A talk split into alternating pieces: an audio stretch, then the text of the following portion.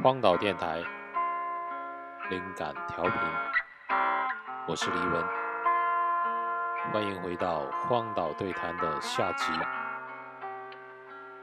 这是我跟著名的音乐创作人陈绮贞在广州的某一个夜晚的彻夜长谈的录音记录，关于生活，关于写作。以及关于如何不被这个世界击败的秘密。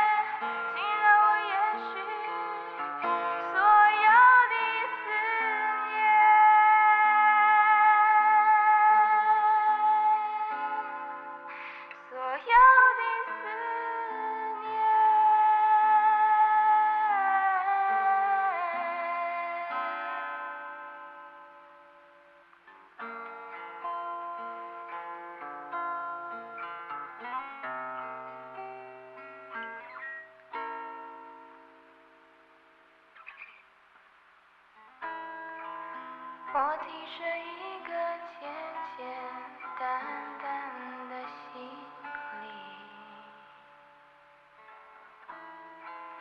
要安静走出对你的狂恋。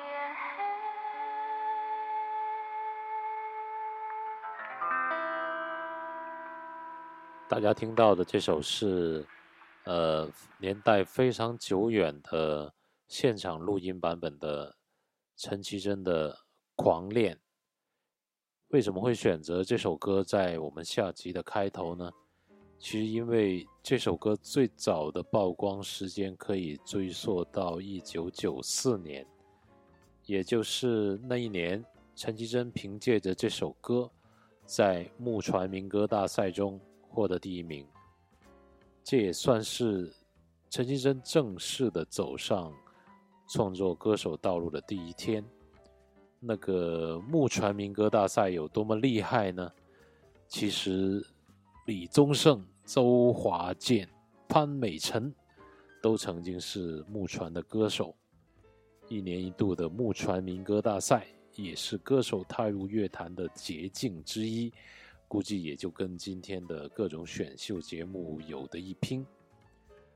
但是我说这些，都是想说这这个这首歌有一个特别奇怪的、奇妙的点，就是说这是陈绮贞借以成名的一首创作，但是直到十五年后，她才正式出现在《太阳》这张专辑里面。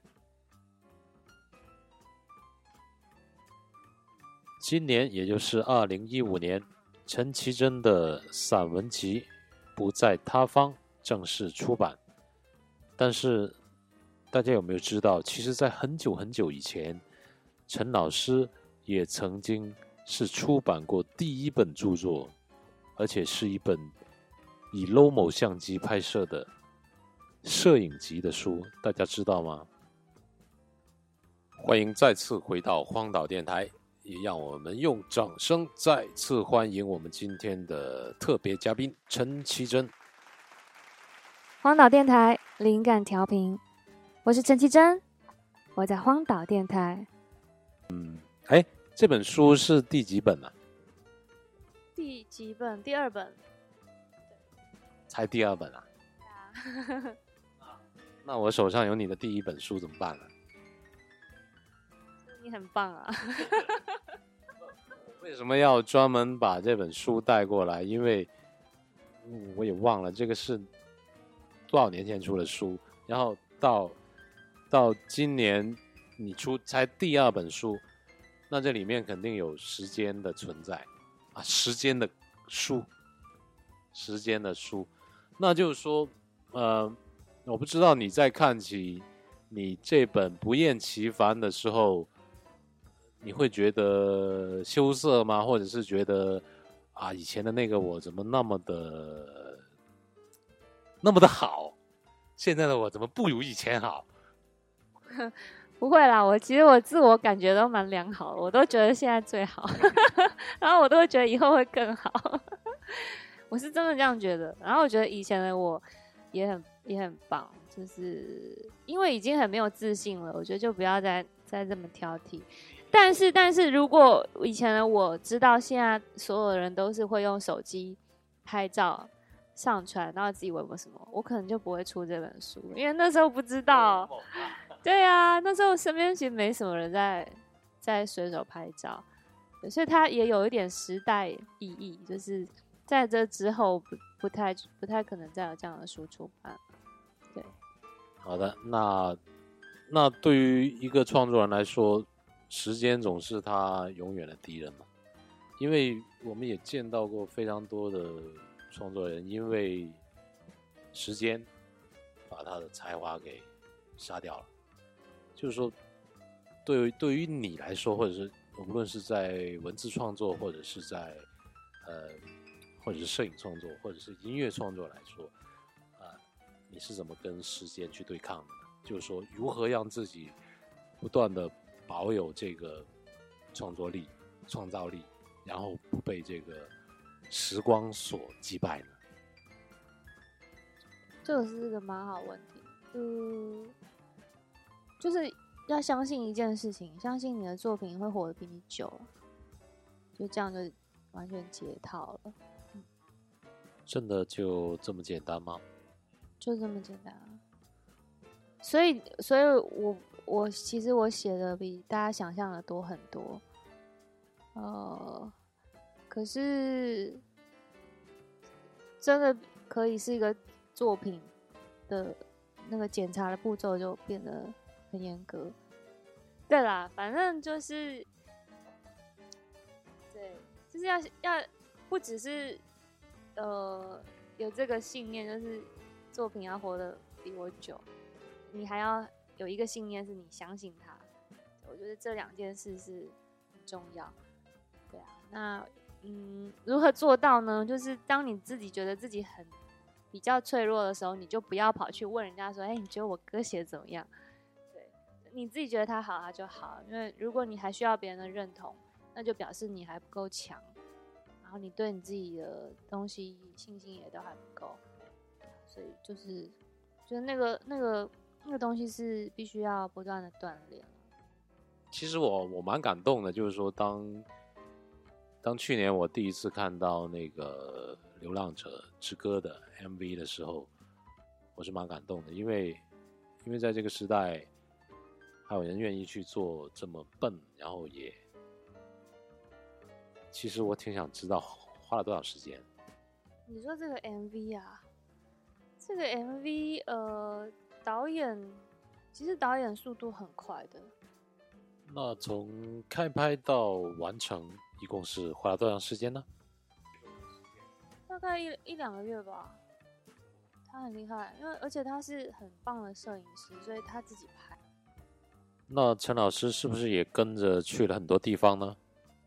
没有啦，我没有去，我只有出现在某些我我是在台北的这个故事里的人，然后他有去上海嘛，去内蒙、日本，还有嗯还有什么地方？对，就是他等于是说这几个城市里面发生的事情，我是全是台北市里面的其中一个。我认导演导演出的，对，我们有一些讨论，然后他也就是他也知道我我我设定的方向可能是什么，然后他也去补补充我想要说，但是歌可能还太抽象的东西，对啊，很喜欢啊，我也很喜欢啊，因为尤其是那个呃，在日本拍的那个镜头非常美，因为我知道那么美的镜头肯定是要等待很久才可以拍得到的。就是说，如果是说对于这个作品他没有没有没有爱、没有用心的话，那肯定也是拍不到的。因为这个我们一看就能够看出来，就是说，呃，创作者彼此都都有有互补，然后都知道对方要什么，然后都付出了，然后他肯定就是一个非常棒的，就是就说可能比你活得更久的一个一个作品。所以就说回来，这个声音采集计划，嗯，这个想法，这个 idea 是怎么出现的呢？就是说，嗯，通过记录声音，各种各样的日常生活的声音，或者是大自然的声音，它给你带来的会是下一个作品，或者是未来的创作的一个叫做什么发酵吗？还是说一个埋藏了很多秘密的盒子，它会它会发酵出很多很多奇怪的东西？哎、我我喜欢你用发酵这两个字。那我开始发酵，我笑一下，开始发 酵，因为这些东西收集起来要怎么用都还在想啊，有些已经用在唱片里面了，对，有几个段落。那呃，对我来讲，更就是最重要的也不是收集起来的那个声音、哎，而是做这件事情。做这件事情，这个行动本身它就是它是很有很有趣的。像后来我在呃时间的歌演唱会的时候，我在台上也也有收，对，然后今天拍照的时候，你们也会希望我就是就是这这个真的被实现的收音的这个行为，这个行动，它变成一个事情，大家开始会去想象说，对，如果说我去仔细聆听我周遭的声音的话，这些声音会给我们什么样的感觉？你才会发现说，我们要听一首歌，这个歌怎么来的没那么容易，因为大家已经习以为常，打开电视就有音乐，电台就有声音，所以会觉得这些东西得来很容易。可是，一首歌就好像一个画面，你要等待，有时候就是等那两个字，就是没有还没有更好的词，让这两个让让这首歌整个升级发光，你就是必须要等到你自己的能力好到找得出那两个字是什么字的时候，对啊，所以声音其实它是蛮珍贵的。嗯，我也试过这样的录音的行为嘛。当你把那个那个耳机戴上之后，麦克风，因为它像个偷听器啊，像个窃听器啊，就是说，我有一次在在火车上戴上了，我觉得哇，怎么那么吵？很很远的声音你都听得到，就是很细微的声音都听得到，啊、就是说你你平时忽略的东西被放大了。我不知道，因为我只是偶尔干过一样这样的事情而已。如果是说你不断的在做这件事情的话，他肯定会对你对这个世界的认知会有一点改变嘛。我是这样想的，我不知道是不是真的。就是想象想象力会变得很宽广啊。我记得我那时候就是戴耳机去我住的地方旁边那个泸州国小，就想说去录小朋友下课的那个钟声啊，可是我就会录到小朋友在对话，而且很清楚，你就会觉得就很好笑啊，就是在讲今天便当吃什么啊，或者说等一下要去哪里玩啊，或者说谁怎么样啊。对，当然那些也不是 我会想要窥探的什么八卦，就是就像如果大家在家里有兴趣的话，可以用一个简单的器材，你戴上耳机，你就听到。因为我是一个耳朵有点太好的人，所以什么冷气啊，对，冰箱马达什么的，就是听得很清楚。对啊，可是，嗯，我不清楚这样的一个行为对于未来的创作会不会是一种新的刺激跟灵感呢？就是说，比如说你，那，下张专辑什么时候出？然后它会不会是说结合了非常多的现场的声音去拼贴出来一个这样的新的专辑呢？或者是说，它可能是一个非常简单的，再也没有没有很复杂的乐曲，可能就是一个一个 unplug 一把吉他，再加很多的现场声音。相信我，我之前也跟诗婷说过，就说什么时候可以齐真再回来广州做一场，像当年二零零六年在 中山大学那个破破烂烂的梁球居堂做一场非常简单的，但是它是一个很空旷的空间，可能可能过了这么多年之后，你听到的声音，因为我不是在舞台上的那个人，但是我记得很清楚那一次的演出，我到现在都很难忘。当时可能是因为我自己的自私的一个心理，我想我做的嘛，第一次陈绮贞在广州的演出，但是确实是很难忘，因为因为我印象很深的是说，我第一次参加这样的一场演出，就是说一个歌手什么都不需要，只有一盏追光灯，然后在你唱歌的时候，其实整个现场是很安静，非常非常的安静。因为我相信有很多人不是以前不知道陈绮贞，他不知道，这个我很清楚。但是他在那一刻他，他被吸引住了，他被卷入了一个一个黑洞，一个他自己没有办法控制的，才安静下来的黑洞。所以我，我觉得是说，对于演出或者表演这件事情，今年你在年初在广州的演唱会我也去了，确实是非常非常的赞，因为整个 VI VJ 的设计都很赞。但是我在想，就是说，如果是说一件事情去到了非常非常的简单，它有什么样的可能？因为它可能跟以前二零零六年那次不一样，因为已经经过了时间的那么多时间的积累，你的你对世界的看法，包括是有那么多发酵的事情，就说如果是说再让你去做一场不插电的演出，它的可能性会是怎样的？我挺想一直没有机会亲自问你这个问题。呃，我觉得难度不高哎，因为我每天都在家自己不插电，一直在在弹啊，在练啊，对啊，会有机会啦。好啊，大家都听到了，陈老师答应我们说会再回广州，再举行一场非常简单的不插电的音乐会。我们都听到了，我们也很期待。那我想知道这个演出到底会是怎么样的去设计的呢？就一把吉他，就像你说的，一盏灯，一把吉他就就可以了，很简单。我也很喜欢，因为因为就很像你你拿麦克风戴了耳机，你听到很多声音，有时候你有的时候你也无法真正的专注。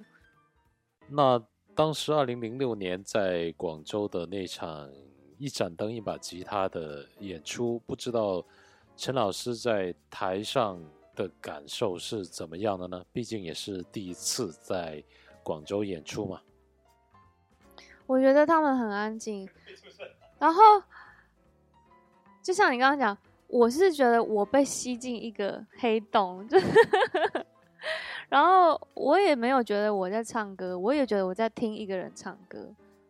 对，那那种感觉通常就是非常呃很很神奇的 moment 啊，不是所有的演出都可以有这样的境界。那你你刚说我就印象很深，而且他并不是在晚上，他是在他他是在晚上吗？咦，可是哦，可能我彩排的时候是下午，所以我印象中我有看到外面的光线。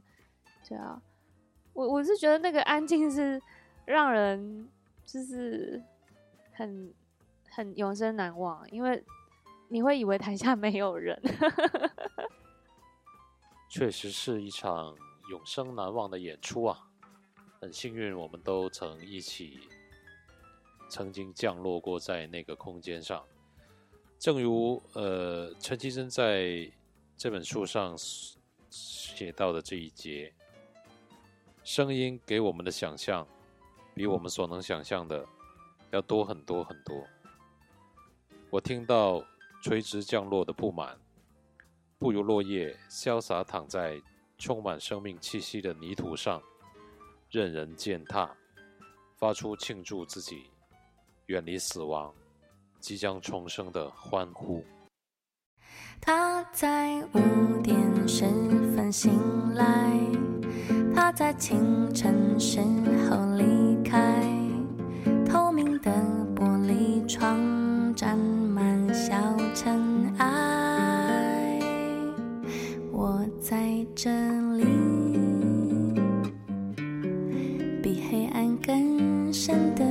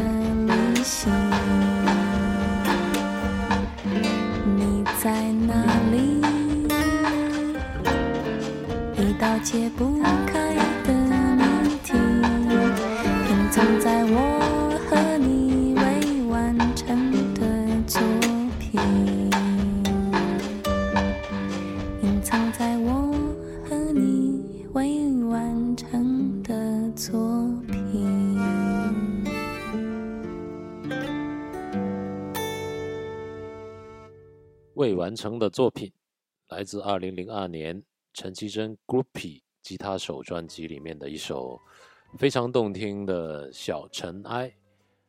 那接下来欢迎大家再次回到荒岛电台，也是欢迎收听这期黎文以及陈绮贞对谈不在他方，在此处的一次关于生命、关于音乐、关于创作的深夜长谈。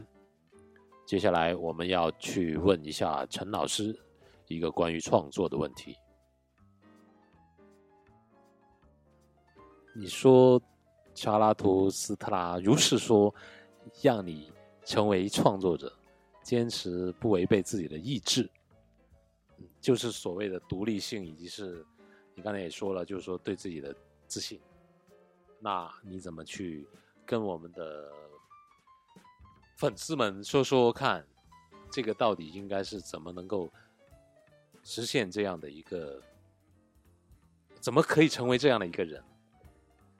就是就是好好当一个人嘛，不要当一个方形的西瓜。方形的西瓜是什么鬼？有这样的东西吗？你没看过吗？没有。就是以前日本很流行，就是送人家礼盒，然后一打开是一个跟盒子一模一样的一个正方形的西瓜，然后很热卖。我是觉得有时候有人企图要左右你的时候，他就会告诉你说你要这样做，因为大家都这样做，对啊。可是你不是大家，为什么大家这样做，我就要跟着这样做？对，或者说我很想做的时候，我也不会因为大家都这样做，我就不去做。那总而言之，人应该是有机的，你就是你的长相就是会跟他们不一样，你的思考，你有你自己的节奏感，还有你看事情的方法，你不用强加。已经很多人希望你照着他的意思做，你就不要再强加别人的意思在自己的身上。我觉得他是一个还蛮基本的的，就是保有自己意志的一种方法。对，就是好好当个人，不要 当一颗方形的西瓜。对，方形的西瓜是个台湾的梗，我们听不懂。那我们继续这个关于方形的西瓜，方形西瓜肯定是一种一种科技造成的东西嘛，对吧？它不是自然形成的东西。好，那我接下来就问这个问题，就是说，因为刚才说到是说成为一个不不受别人影响的人嘛，但是其实现在这个时代是所有人都非常容易受影响，因为有有手机，有 APP，有 Facebook，对吧？有很多很多的。东西推到你面前去，那就是说，作为一个一个独立的人，一个创作者，或者是说，呃，尤其是陈绮贞为代表的这一类型的音乐人来说，科技以及是艺术，他他们有没有可能是说，或者说他们未来会不会混合在一起，或者是说，他们还是截然分开？就说你你赞同是？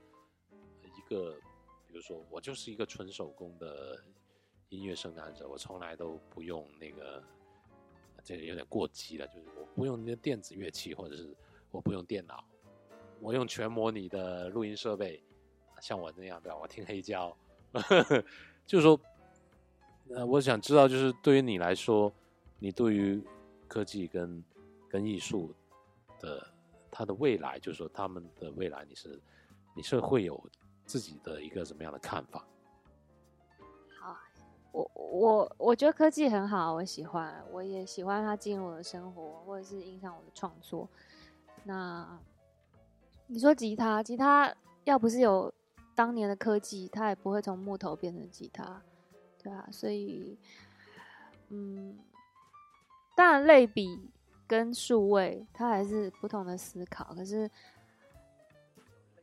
对，叫类比，要不然叫什么？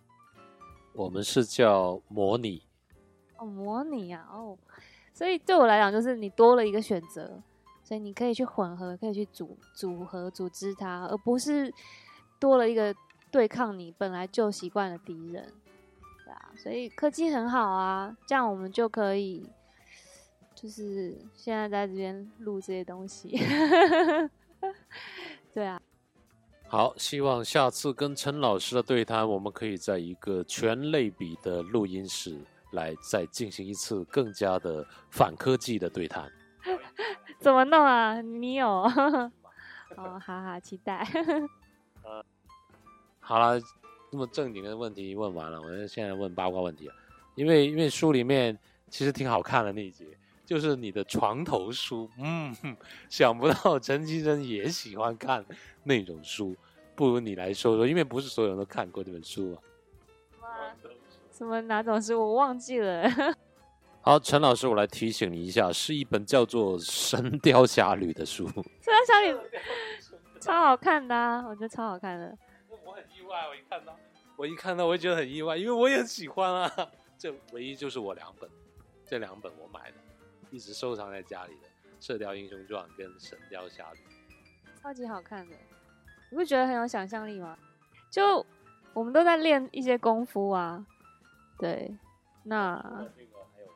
除了武侠书，金庸的武侠书还有什么？我会看一些就是什么养生书啊，什么星座书啊，或是什么食谱啊。其实我蛮喜欢看工具书的，会会做好吃的东西吗？我觉得我做的都很好吃哎、最拿手是哪一道菜？最拿手哦，蛮多的。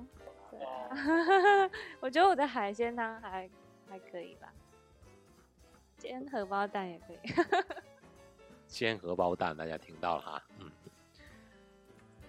其实就是说，最后一砂锅鱼头啊，哇，砂锅鱼头挺难的，我也要去练练才行。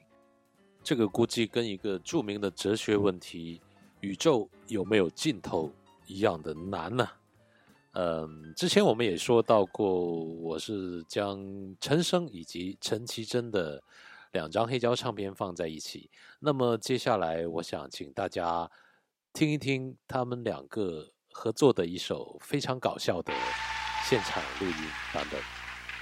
队长，宇宙有没有尽头？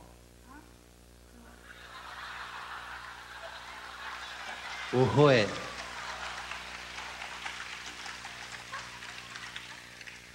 宇宙有没有尽头？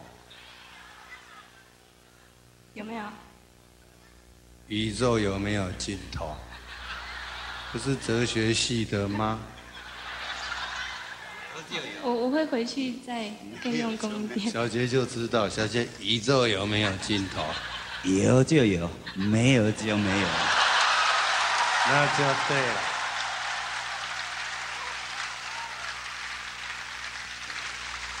哲学吉他手。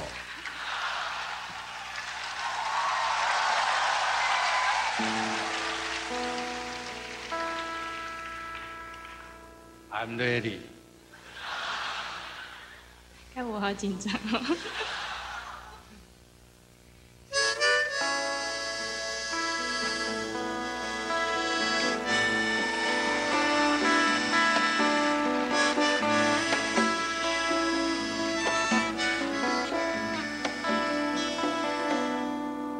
然而你永远不会知道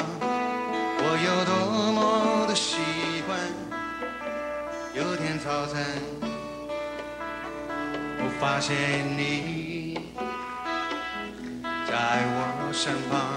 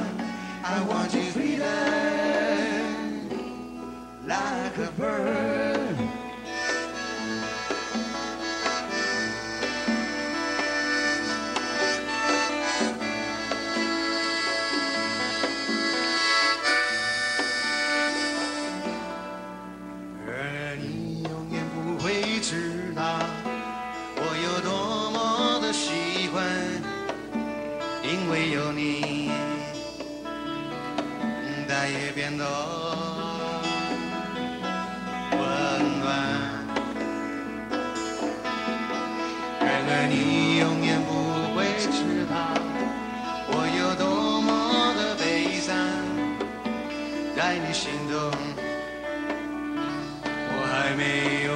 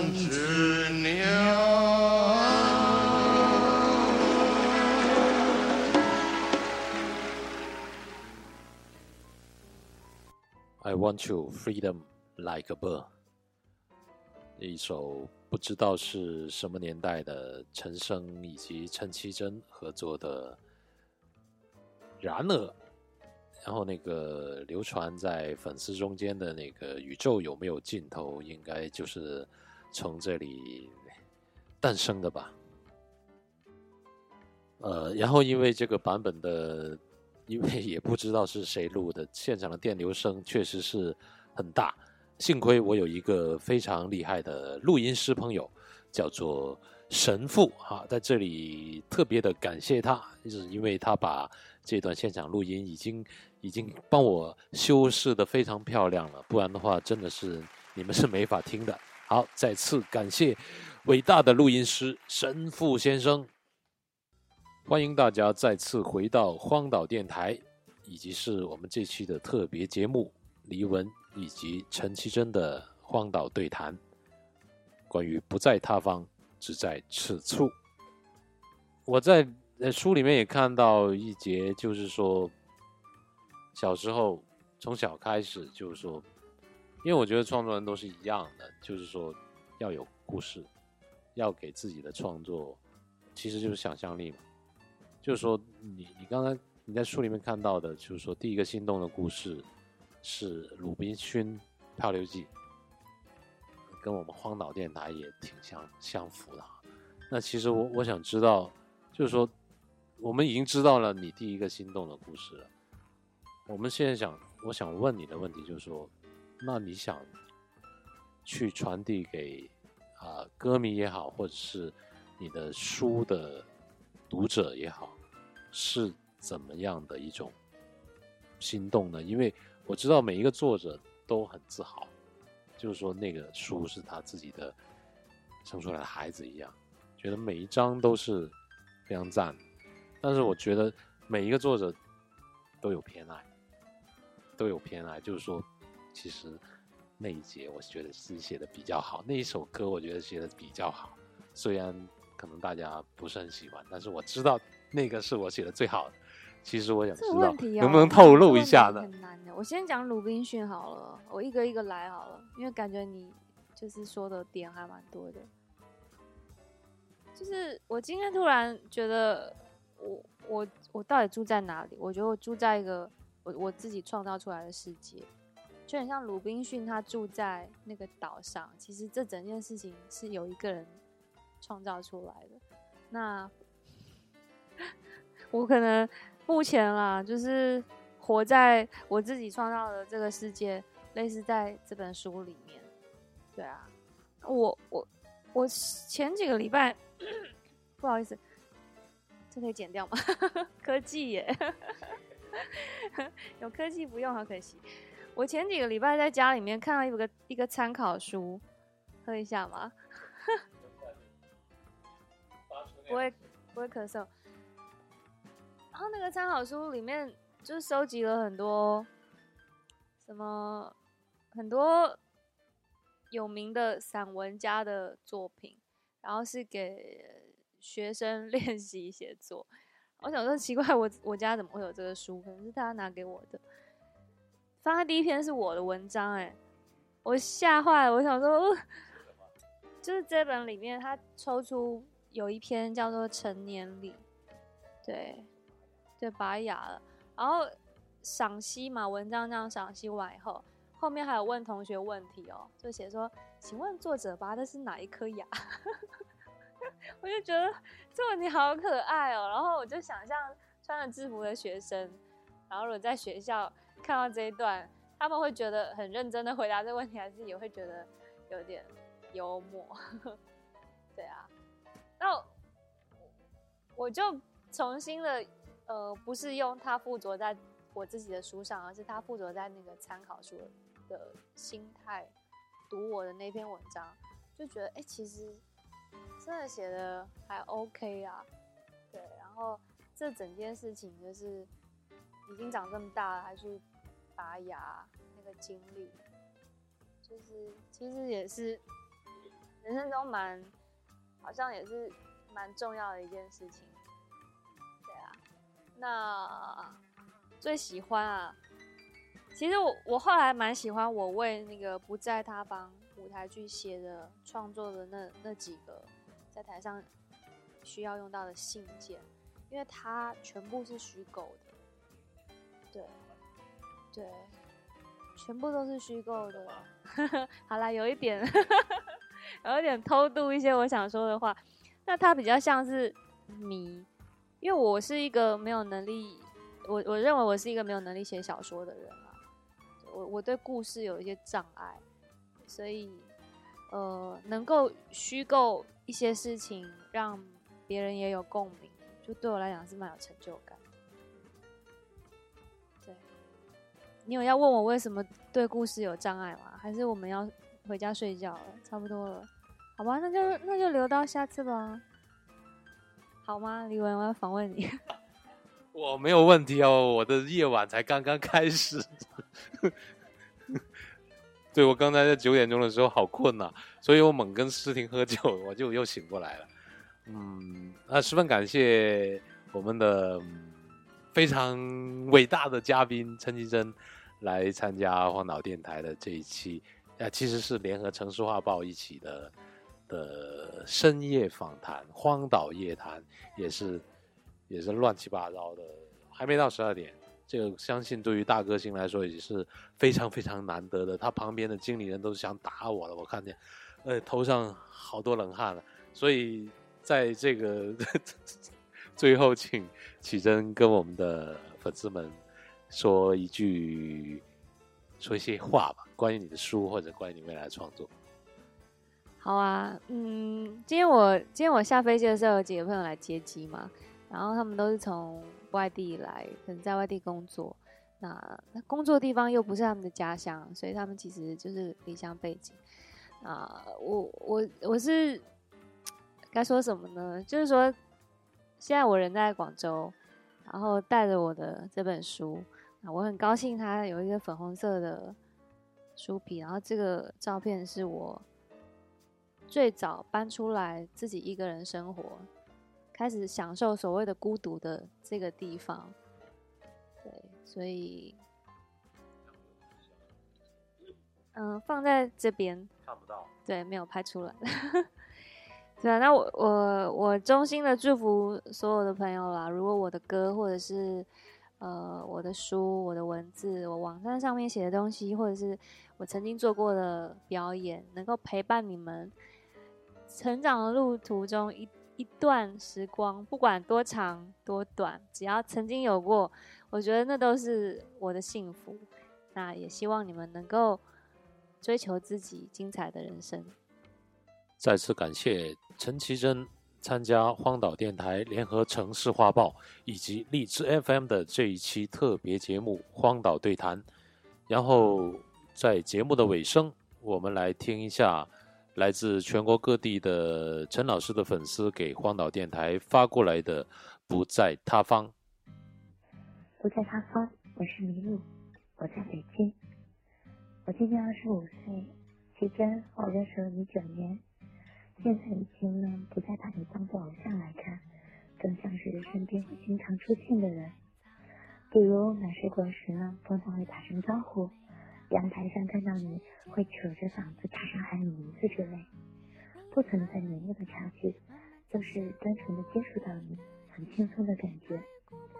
最近呢，有看到你爱上厨房的消息，好开心呀！其实我觉得，自己动手完成的物品，就会让自己多爱自己一点。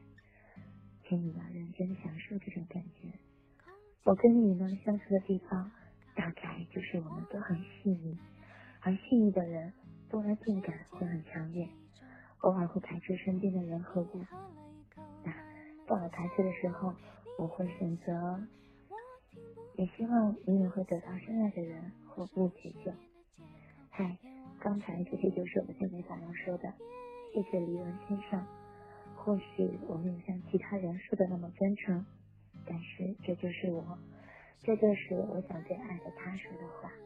以前、现在和以后，他都会一直是我的先后座。还有，请告诉他，有我们爱他，不能害怕。谢谢李先生，谢谢黄岛电台，晚安。不在他方，我是陈红一，我在广东珠海。我最想对陈绮贞说的是，希望陈老师一直生活在一个充满爱的世界里，享有平静、健康、平安。不在他方，我是铁轨边的风，我在北京。嗯，奇珍，嗯，想说六月份刚去了台湾，呃，一个大大男生跑去你的母校景美，特意去看了看你成长过的地方。嗯，想说特别感谢哲学家陈绮贞一直以来带给我们疲惫生活中最单纯的质朴。和感动，谢谢。嗯，我叫李幼锦，我在成都。嗯，我不知道要跟陈绮贞说什么，反正他也听不到。但是从我小学开始就听他的歌。嗯，我第一首听的是 After Seventeen，然后嗯，因为那个时期他跟曹芳都。呃，有些歌的类型比较相似，所以就特别喜欢。嗯，到现在长大为止，他的很多歌词都还不能完全的理解。嗯，其实觉得，嗯，也许现在没有原来那么喜欢他了。嗯，但是我觉得最初的就是最好的吧，还是会一直喜欢他。谢谢。嗯，认真的想了一下，最最想对他说的应该是，嗯，自从第一次听过 After Seventeen 之后，就一直对十七岁抱有一个期待，想要赶快长大去过十七岁。虽然到了十七岁的时候，竟然忘记了在听这首歌。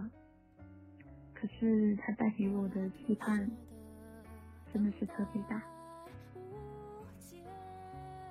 不在他方，我是徐乐，我在上海。保持谦卑才能得以生存，保持善意才能发现最原始的美，珍惜现在才能获得最真实具体的幸福。这是我对《不在他方》这本书的一个总结，也是对启真生活哲学的一个概括。那我想对启真说的话是：从大一开始听你的歌到现在已经工作三年，虽然你不认识我，嗯，但是你的歌、你的文字，在这七年里面一直都陪着我。他们见证了我每一次的焦躁不安，也见证了我的幸福和快乐。所以最后我想说的是，希望我们都能够继续活出我们想要的样子，然后照顾好自己，因为健康是最重要的。我在大方，我是冲动新人阿撸，我在广州。记得今年在广州的陈绮贞演唱会上。听着陈老师的歌，我仿佛回到了大学的时光。还记得每天在广播台里面听到我的伙伴播陈老师的歌，我总会感到淡淡的寂寞。还记得那时候他播的是《旅行的意义》，而那个女生也是一个特别寂寞的女生。那时候我并不是很喜欢陈老师的歌，但是现在那份寂寞渐渐已经浸透了我在他乡的生活。不在他方，我是包子，我在舟山。其实看了整一本书之后，哦，我对奇珍想说的是，我非常的心疼你。无论是陈方明老师写的序，还是你在书中所写的和外婆的感情和妈妈的感情，你说外婆活得非常潇洒，你说和妈妈相互理解、相互扶持，其实我听了都非常的心疼。我觉得你一路过来都非常的不容易，所以无论你的作品能够被大家记住多久。嗯，你的样子变成什么？呃，还是你会长白头发，会长皱纹，但是在我的心中，你永远都是这么的年轻。不在他方，我实在我在佛山。最想对陈绮贞说的话是：虽然他的歌并不是最特别的那种，但是。每次通过听他的歌，在不同的时候都可以带给我不同的感受。很感谢他可以创作出这样好的歌，来让我去更加更好的了解自己。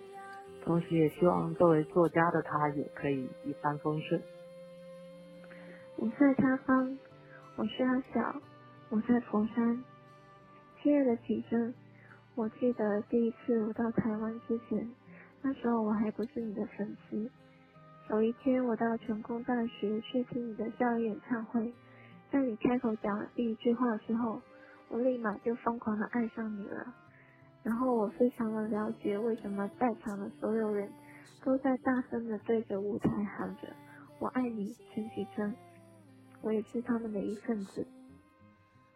后来我去了香港，看了春浪音乐节。记得那天下了大雨，然后你在舞台上背着吉他，头发一甩一甩，唱脚步舞曲的样子，很帅，很酷。再后来，有幸你到我的家乡佛山去开了演唱会，我也和朋友一起去了，真的是一次非常难忘的回忆。我发现每一次重新听你的歌。都会有跟以前不一样的感受。很遗憾，这次广州的签售会我没有去到现场。嗯，我想说的是，很谢谢你能够一直坚持做自己喜欢的事，然后我慢慢发现，我也变成了这样的一个人。我也在像你一样在做自己喜欢的事情哦。谢谢你，陈绮贞。嗯，我在他方，你好，陈绮贞。我是 C，嗯，我在长沙，现在还在加班，怎么办？心跳的有点快，有点激动。嗯，喜欢你应该有十几年了吧？嗯，上一次你来长沙草莓音乐节，我还在后台跟你握了手。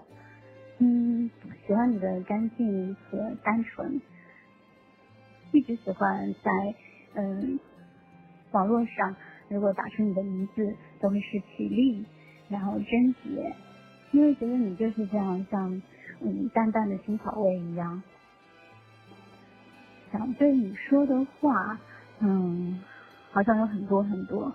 因为第一次听你的专辑是在高二的教室里，那时候我的一个好朋友发来了从手机的 MP3 里边听到你的歌，当嗯当时是很炎热的夏天，头顶上还有嗯电风扇在嗡嗡的响，但是你的声音却是嗯像清泉一样就打动了我。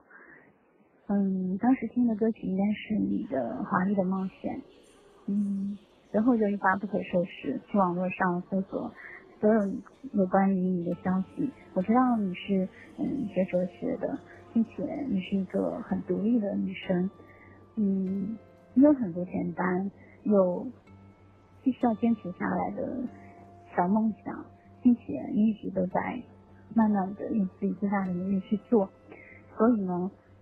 每当我很困扰的时候，我都会去听你的歌，一遍又一遍。嗯，我喜欢你，希望以后嗯大家都能陪在你身边。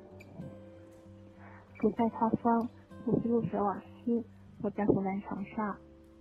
喜欢上陈老师，大概是初中的时候了，当时还没有十七岁，听着 After Seventeen。对十七岁之后的人生充满了偏激的期许，然而真正过了十七岁，那样的自己好像又没有那么轻易能获取了。我还记得当年高三翘课去签陈老师的专辑，排了很久的队，我没有加入任何的歌迷组织，所以我一个人也不认识，不安与期待着当时被放大的一个情节。之后，当我握住陈老师的手。那是我第一次明白，我爱你，我爱你，我用尽所有美好梦想，这是歌词的真实感觉。现在我还是会默默的收集他的唱片，去看他的演唱会，希望他自由而平安，因为他一直是我最爱的吉他手。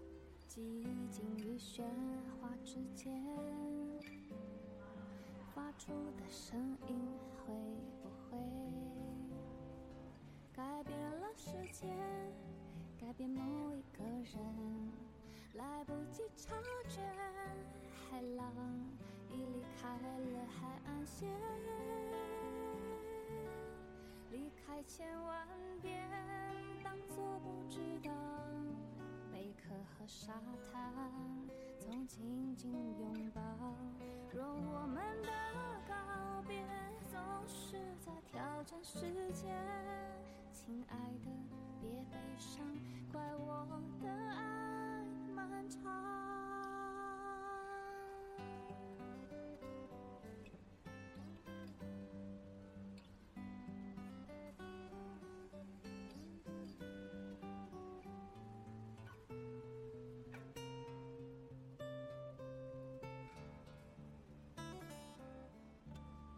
努力在星星和烛火，谁会先熄灭？多美丽的一切总是看起来遥远，亲爱的，别悲伤，幸福不在他方。